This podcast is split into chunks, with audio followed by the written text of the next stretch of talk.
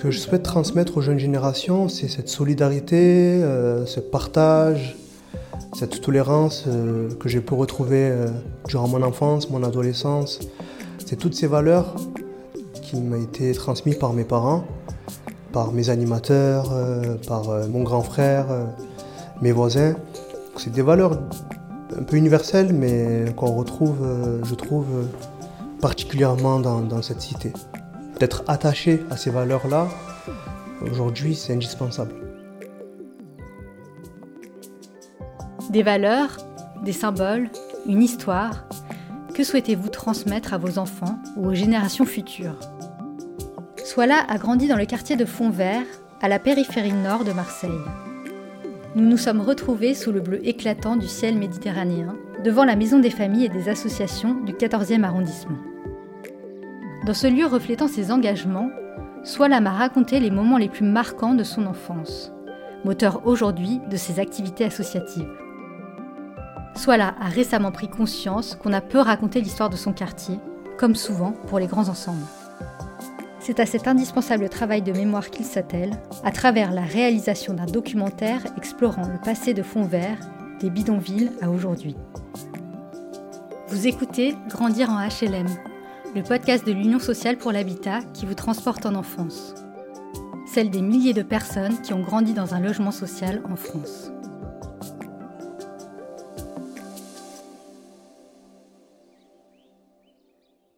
Je m'appelle Swala, j'ai 33 ans. J'habite euh, à la Citadelle, dans une cité dans le Grand Saint-Barthélemy.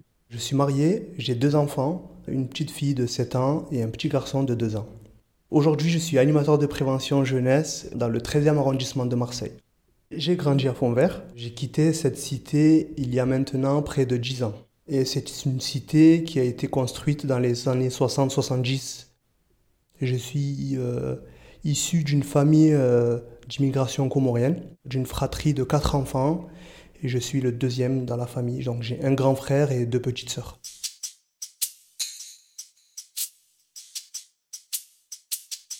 Mes parents ne savaient pas lire ni écrire quand ils sont arrivés en France. Mon père est arrivé en premier dans les années 70 pour des raisons économiques.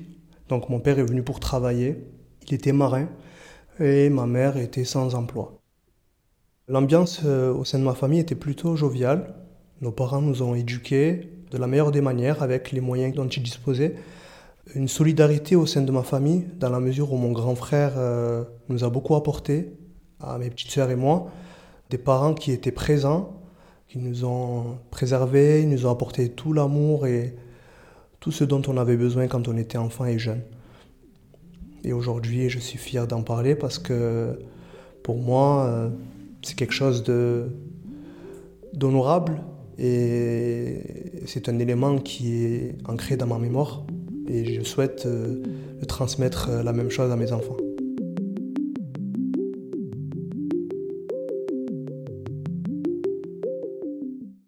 Mon grand frère a 5 ans de plus que moi. Mon grand frère euh, était un modèle pour moi. C'était mon, mon référent. Je marchais un petit peu sur ses traces. Je voulais faire exactement la même chose euh, que ce qu'il faisait. En tout cas, il m'a toujours euh, apporté, accompagné dans mes activités sportives, dans ma scolarité, dans l'aide aux devoirs par exemple.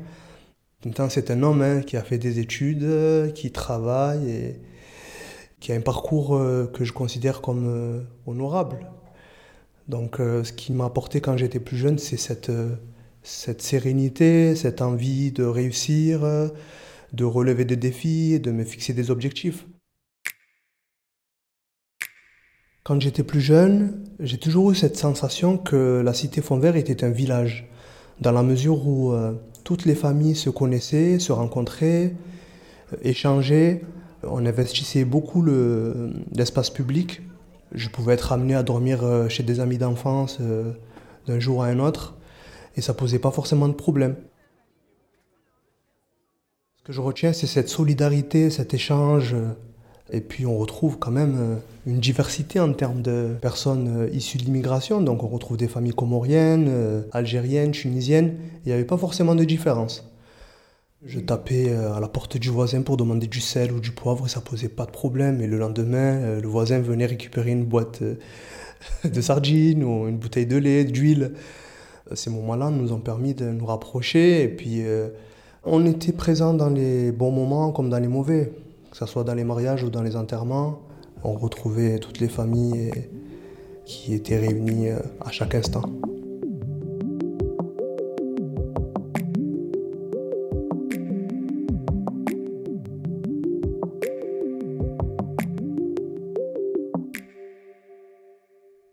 Durant mon enfance, j'étais souvent avec mes amis. On était systématiquement ensemble. J'étais un peu rêveur. Je souhaitais euh, découvrir le monde. J'avais plein d'idées en tête et plein d'imagination. L'hall d'entrée de mon bloc était une cage de football, par exemple. Euh, un banc euh, où on pouvait s'asseoir était une haie où on pouvait sauter. Une plaque d'égout était un espace de jeu où on pouvait jouer avec des billes. Donc c'est tous ces espaces, tous ces lieux qu'on investissait mais de manière détournée, qui n'était pas forcément dédiée à, ces pratiques-là. J'étais un amoureux du football.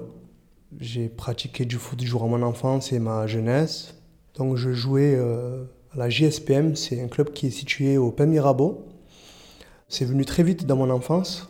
Bon, forcément, euh, mon grand frère faisait du foot, donc euh, je voulais faire la même chose. Et j'ai fait ça pendant plus de 10 ans.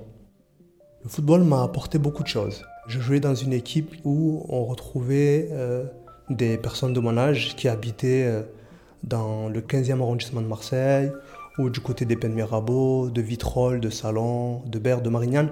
Donc euh, je me rends compte avec du recul que c'était un peu ma première expérience en termes d'ouverture sur l'extérieur. Mes entraîneurs successifs m'ont donné l'opportunité d'être capitaine de toutes les équipes sur lesquelles j'ai évolué. Ça m'a donné cette responsabilité-là, cette envie euh, de porter l'équipe euh, vers le haut et ça m'a aussi permis de développer mon leadership.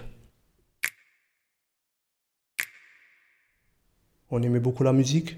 Mes références en termes de musique et de rap particulièrement, c'était euh, Ideal J, IAM, NTM, je m'identifiais à travers leurs textes, à travers leur rap et leur musique.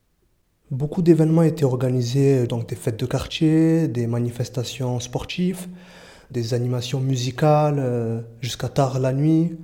Et c'est là où on retrouvait tout le monde. C'est les associations, le centre social notamment, la Maison pour tous qui organisaient ces événements-là. C'est des moments que je n'oublierai pas euh, et qui ont marqué mon enfance.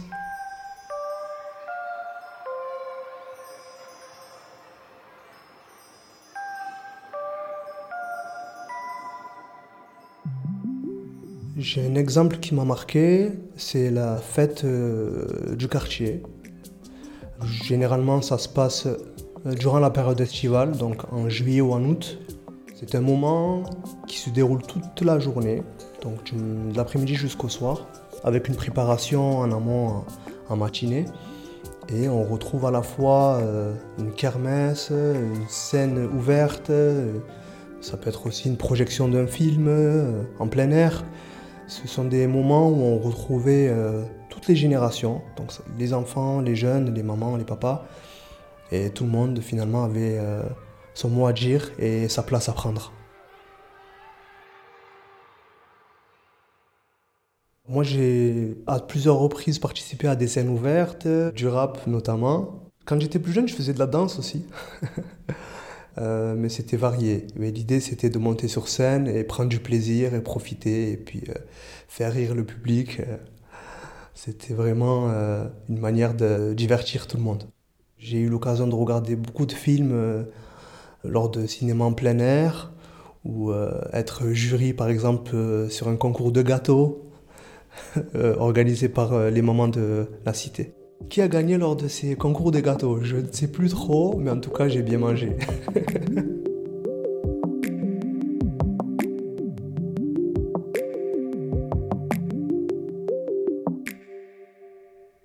Durant mon adolescence, mes rêves, c'était principalement cette forme d'ascension sociale, dans la mesure où euh, je considère que On a connu des difficultés. J'espérais euh, vraiment euh, faire de longues études et euh, me projeter dans mon avenir professionnel, personnel. Je me rappelle que quand j'étais petit, je voulais devenir archéologue, astronaute, j'avais des métiers en tête, mais au fur et à mesure, quand je grandissais, je me dis, mais finalement, ça ne sera pas possible. Donc, au fur et à mesure, j'ai vu mes rêves brider.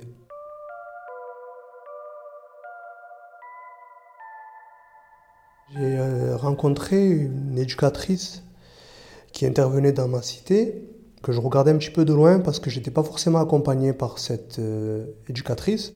Je voyais en elle une personne qui aidait euh, donc mes pères, PAIRS, et j'ai toujours eu envie d'aider, de soutenir et d'accompagner les jeunes, les enfants. Et ça m'a donné envie de faire un petit peu ce qu'elle faisait. Et en parallèle, j'ai mon grand frère qui a été animateur, donc euh, mon modèle de référence. Donc j'ai découvert euh, l'animation et le milieu de l'éducation populaire à l'âge de 17 ans. Je me suis investi immédiatement dans, ma cité d'enfance, dans ce cadre-là. Je pense que c'était une envie profonde, avec du recul parce que je travaille toujours dans le monde de l'animation, Concernant mon parcours professionnel, j'ai été assistant d'éducation dans trois collèges à Marseille.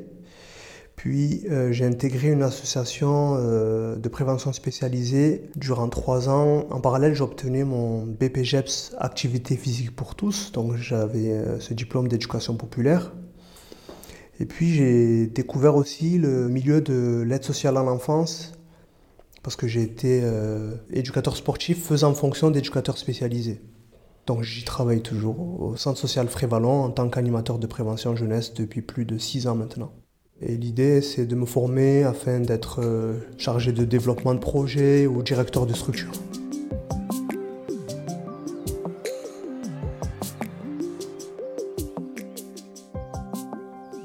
Dans les années 2010, on a créé avec des amis d'enfance une association au sein de notre cité, donc qui s'appelle Système D, on a créé cette association parce qu'on s'est rendu compte qu'à cette époque, il y avait à la fois la disparition du club de foot légendaire de notre cité et le studio d'enregistrement musical. Donc euh, on s'est dit euh, il serait important et intéressant pour nous et pour les habitants de proposer à la fois des activités sportives et culturelles. C'est une association qui est constituée exclusivement de bénévoles engagés principalement des habitants ou d'anciens habitants de la cité Fond Vert.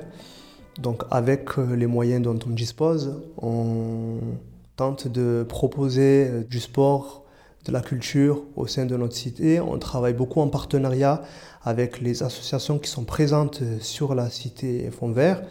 L'idée c'est de dynamiser ou de redynamiser le territoire. Donc on a deux équipes de foot loisirs et on travaille sur la question de l'histoire et de la mémoire de notre cité à travers la réalisation d'un documentaire fiction. On a décidé de concevoir et de porter un projet sur l'histoire et la mémoire de notre cité parce qu'on s'est rendu compte que malheureusement ça n'a pas été fait. Et l'idée c'était d'apprendre et puis de transmettre de manière ludique et accessible donc on s'est dit qu'il serait pertinent de proposer ce support vidéo qui parle à tout le monde finalement.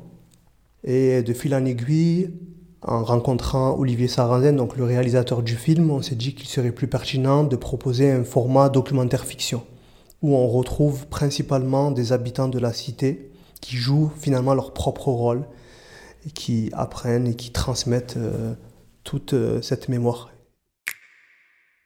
cette fiction-là, euh, à travers le regard de deux jeunes, l'idée c'est d'aller à la rencontre de personnalités, euh, d'habitants, d'associations qui ont une partie de cette mémoire-là. Donc ce sont deux jeunes qui vont finalement chercher du matériel pour pouvoir restaurer un jardin qui appartient à un habitant, avec euh, les jardins partagés qu'on retrouve à fond vert. Mais c'est un prétexte pour apprendre et pour reprendre une partie de cette mémoire qui euh, transmettent euh, à ceux qui ont l'occasion de voir ce film-là. On avait envie d'apprendre cette histoire qui n'est pas anodine, qui est importante pour nous parce que euh, finalement c'est un petit peu ce qui nous réunit, ce qui nous rassemble. Cette histoire, cette culture locale. Et on a aussi ce devoir de mémoire parce qu'à travers cette histoire, il y a aussi l'histoire de l'immigration, l'arrivée des grands ensembles. Il y a pas mal de sujets périphériques qui sont en lien avec euh, cette histoire-là. Donc euh, pour nous, c'était important de mettre aussi en exergue les potentialités, les ressources qu'on retrouve dans un territoire, dans une cité comme Fond-Vert, le tissu associatif qui est important aujourd'hui, qui manque de moyens, mais euh, qui maintient le lien social. Le film sera disponible cette année, donc on est sur une campagne de diffusion sur toute l'année 2023 et on espère pourquoi pas qu'il soit euh, diffusé dans des festivals ou potentiellement qui pourrait intéresser un, un diffuseur. Ce serait euh, le Graal. Pour moi, il me paraît important d'avoir en tête euh, cette volonté de transmettre. Et quand je dis moi, je parle aussi euh, de mes amis d'enfance. Pour nous, c'est important, euh, quoi qu'il arrive et quel que soit notre parcours et notre trajectoire personnelle, de nous investir et de nous mobiliser pour l'intérêt des habitants et des futures générations. Moi, j'ai quitté la cité Fond-Vert, mais j'y suis toujours. J'ai ma maman qui habite toujours la cité Fond-Vert, et d'autre part parce que j'ai mes amis d'enfance j'ai mes voisins et c'est important de rester en lien et de continuer à vivre avec euh, ces habitants-là. Je garde de bons souvenirs de mon enfance. Aujourd'hui, je suis fier de dire qu'on a su maintenir le lien avec euh, ses amis d'enfance. Après 30 années de vie, euh, on se réunit et puis on crée des projets, des événements. C'est aussi une marque de, de sincérité, des relations, des échanges, et aussi euh, une marque d'amour. Ce que je souhaite transmettre aux jeunes générations, c'est cette solidarité, euh, ce partage, cette tolérance euh, que j'ai pu retrouver durant mon enfance, mon adolescence. C'est toutes ces valeurs qui m'ont été transmises par mes parents, par mes animateurs, par mon grand frère, mes voisins. C'est des valeurs un peu universelles, mais qu'on retrouve, euh, je trouve, euh, particulièrement dans, cette cité. D'être attaché à ces valeurs-là, aujourd'hui, c'est indispensable. Parce qu'on est dans un contexte qui devient de plus en plus difficile. Euh, l'actualité n'est pas forcément joviale. Et quand on vit dans une cité qui concentre des difficultés sociales, où on retrouve un taux de chômage très élevé, des conditions de vie difficiles, pour moi c'est important de transmettre ces valeurs-là et de maintenir le lien. Vous venez d'écouter Grandir en HLM, un podcast de l'Union sociale pour l'habitat, produit par Louis Créative, l'agence de création de contenu de Louis Média. Je suis Jeanne-Marie Desnos et j'ai tourné et monté cet épisode. Alice Carviel l'a réalisé et mixé sur une musique de Hans Berger. La production est supervisée par Kenza Elalhok. Merci à Swala qui nous a ouvert les portes de son logement et a accepté de témoigner. À bientôt!